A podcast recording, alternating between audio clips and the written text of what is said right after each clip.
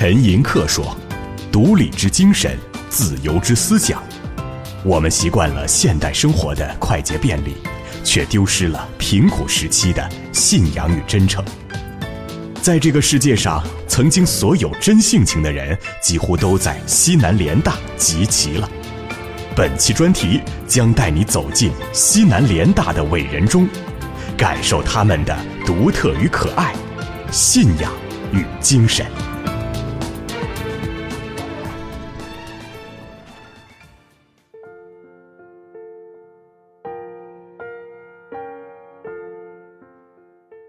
茨威格在《人类群星闪耀时》里说：“特殊的历史人物总会在特定的时刻出现，他们宛若星辰一样，散发出耀眼的光芒，普照着文明的黑夜，推动着人类社会发展。”一九七三年，在抗日炮火下成立的国立西南联合大学，就是一所巨星集中营。新中国各个领域的一代宗师们，几乎都在这座只有八年校史、最穷最破的大学里读过书。今天是本期专栏的收官之作，为大家讲述最后一位可爱可敬的人——曾执教联大的沈从文。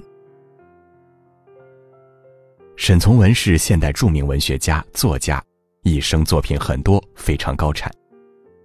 一九八八年，诺贝尔文学奖准备颁发给沈从文，只是那时候沈先生已经去世了。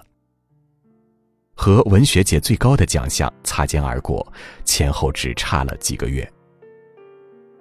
朱光潜曾经写文赞赏过沈从文，说他道逢驱车口天闲，大人者不失其赤子之心。意思是，沈从文不管什么时候都能对自己专注的事物怀有热烈的激情，这种真挚的天性是大德行者才会有的。实际上，沈从文一生不顺，跌宕多恶，坎坷丛生，屡受排挤。生活之苦，他全部尝过。这种洞悉了人情世故之后，还能饱含赤子之心，才是世界上最美好的善良吧。沈从文在西南联大执教的日子不太好过，他只有小学学历，所有的知识全是自学而来，而且还和胡适一起推广白话文，编新派教材，这就站在了古典文学的对立面。因此，西南联大的大儒们自然有人瞧不上沈从文。有一次跑防空警报，刘文典先生看见了沈从文也在跑，指着他就骂：“你跑什么？”我跑是因为我死了，没人能讲庄子；学生们跑是为了未来，你跑什么？轻视之意溢于言表。新派诗人穆旦也看不上沈从文，认为他的乡土文学家长里短，并不是文学的根本所在。不光如此，拥护五四运动的留洋派们觉得，沈从文是一个没有进步觉悟的人。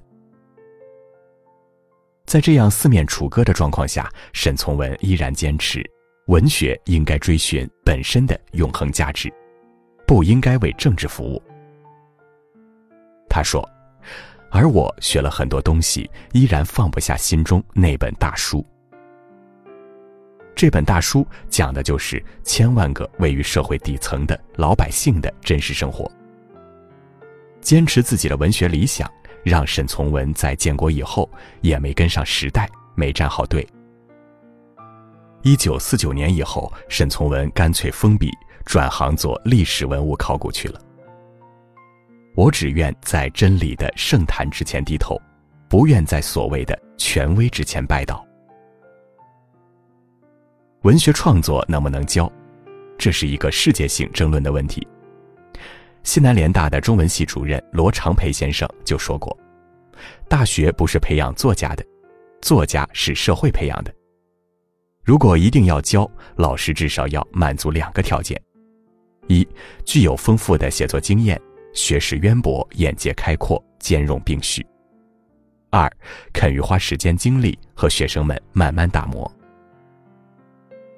这根本就是个悖论。哪个作家有时间这样挥霍呢？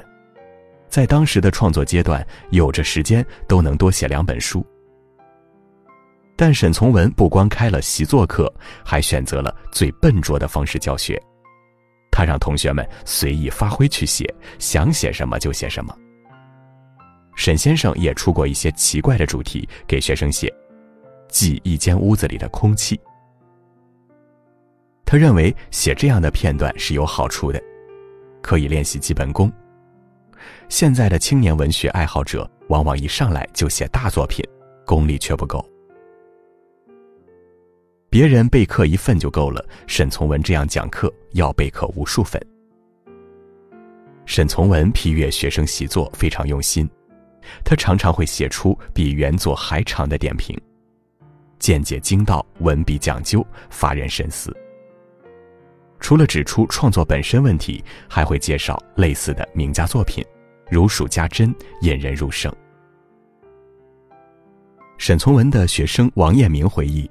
那个时候，我们年少气盛，随手挥写，他连我们的行草不规范，还有标点都要改过，做出示范。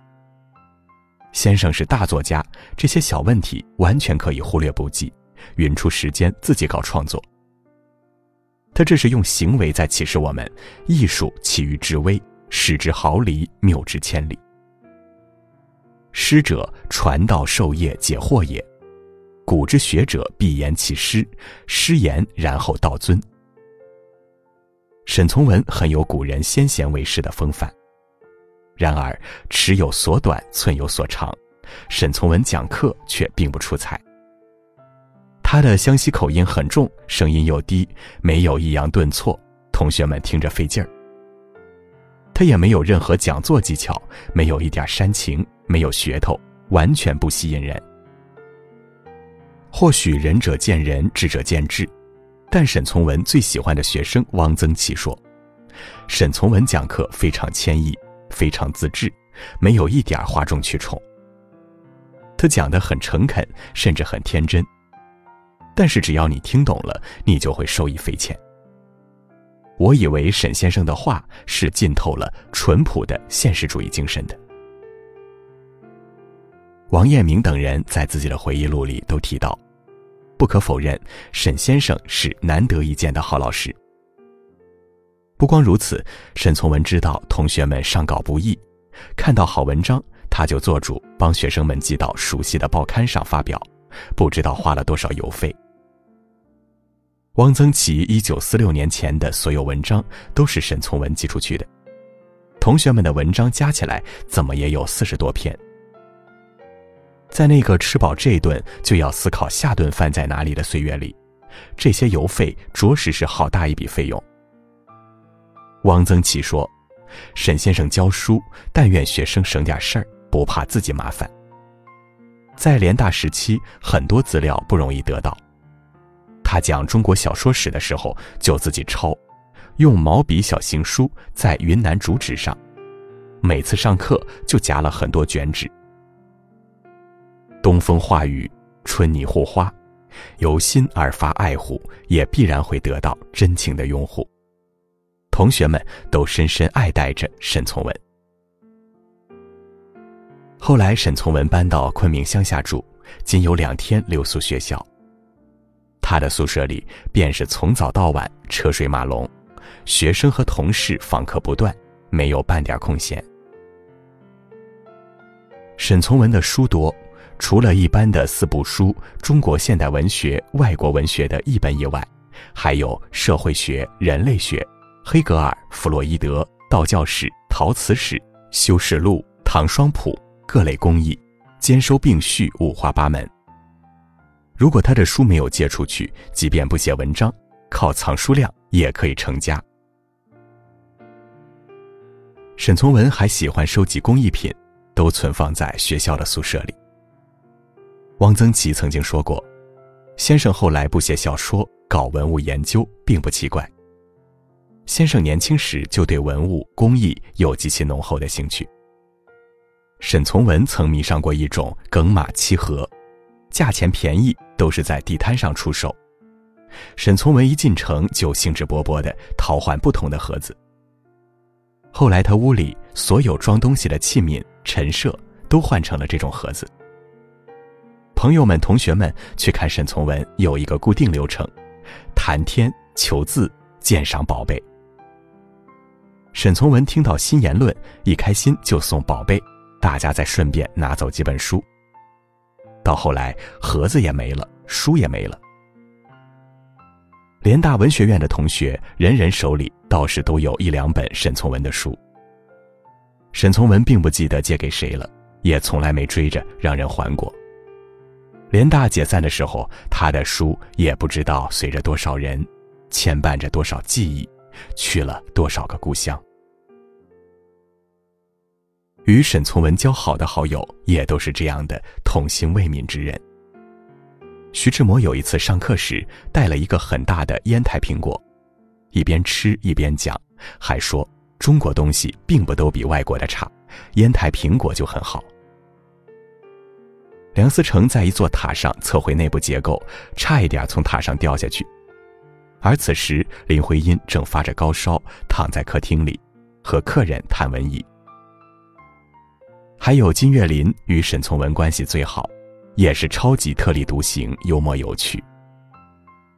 这些人身上呢，我们看到了一个共性：古之真人心底无私，天地皆宽。他们的无私是对工作生活的专注热情，没有私心。他们的人生之路注定宽广，因为即便在逆境下，也永远不消沉沮丧，乐天知命。不管是家庭还是经历，沈从文始终磨难不断。他家在时代更迭中遭到毁灭性打击，六弟是黄埔四期学员，南征北战，出生入死。他最爱的九妹沈月萌，在国破家亡的颠沛流离中，精神失常，最后饿死。对于时局，对于社会阴暗，沈从文很明白。他十几岁离家闯荡，做了湘西王三十四军师长陈渠珍的书记官，看惯了各个军阀之间的勾心斗角。后来又从一个进步印刷工那里透彻地了解了五四运动。到了北京，饱受世态炎凉之苦，差点饿死、冻死。面对悲欢离合、挫折打击，沈从文并没有像很多人一样消沉自弃、愤怒抱怨。他隐忍承受，依然保持着客观的态度，在看世界，在判断人生。他的目光锐利，性情温和，心底永远都是孩子般的柔软、干净。喜悦、乐观，看尽黑暗，了解黑暗，依然懂得美好和善良，是悲悯，是大爱。淡定从容，永远比呐喊更需要勇气和力量。他的文字淡雅永娟，充满了对光明的渴望。他的文章温暖人心，一个个晶莹清澈的灵魂，就是生命的希望。他的作品如同末世里的明灯，让人相信，残暴的厄运终究会过去，会消亡，世界始终会变好。《易经》里说：“有大德日生。”他用自己的赤子之心燃尽人性的冷漠，铸造起生生不息、流淌着的绿色边城。沈从文在晚年，有人要为沈从文先生的作品举办国际研讨会。他艰难的写信，坚决拒绝：“我不要名才能活这么长，如果要名，我早死了。”沈从文的后半生，作者张新颖说：“沈从文身上最吸引人的是他的心，能让他看清自我，也懂得自我。”他有这个能力，随时能跳出名利。这是何等的睿智！世俗的我们又有几个能真正看透？沈从文的墓位于沱江畔的听涛山，墓碑背面是沈从文妻妹张充和的转联：“不折不从，星斗其文；一辞一让，赤子其人。”从文让人是沈从文对外的德行风骨。墓碑正面镌刻的是沈从文先生自己的手迹。照我思索，能理解我；照我思索，可认识人。识人有三重境界：识自己、识他人、识世界。识人才是沈从文洞见真知、贯穿人生的大格局。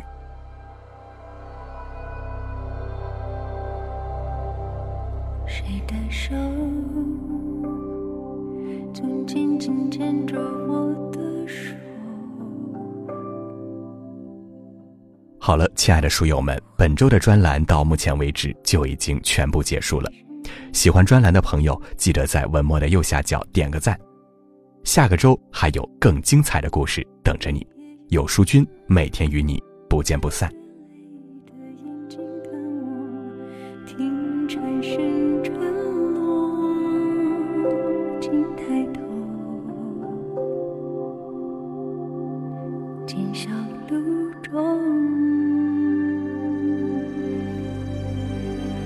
谁种带路的草叶一直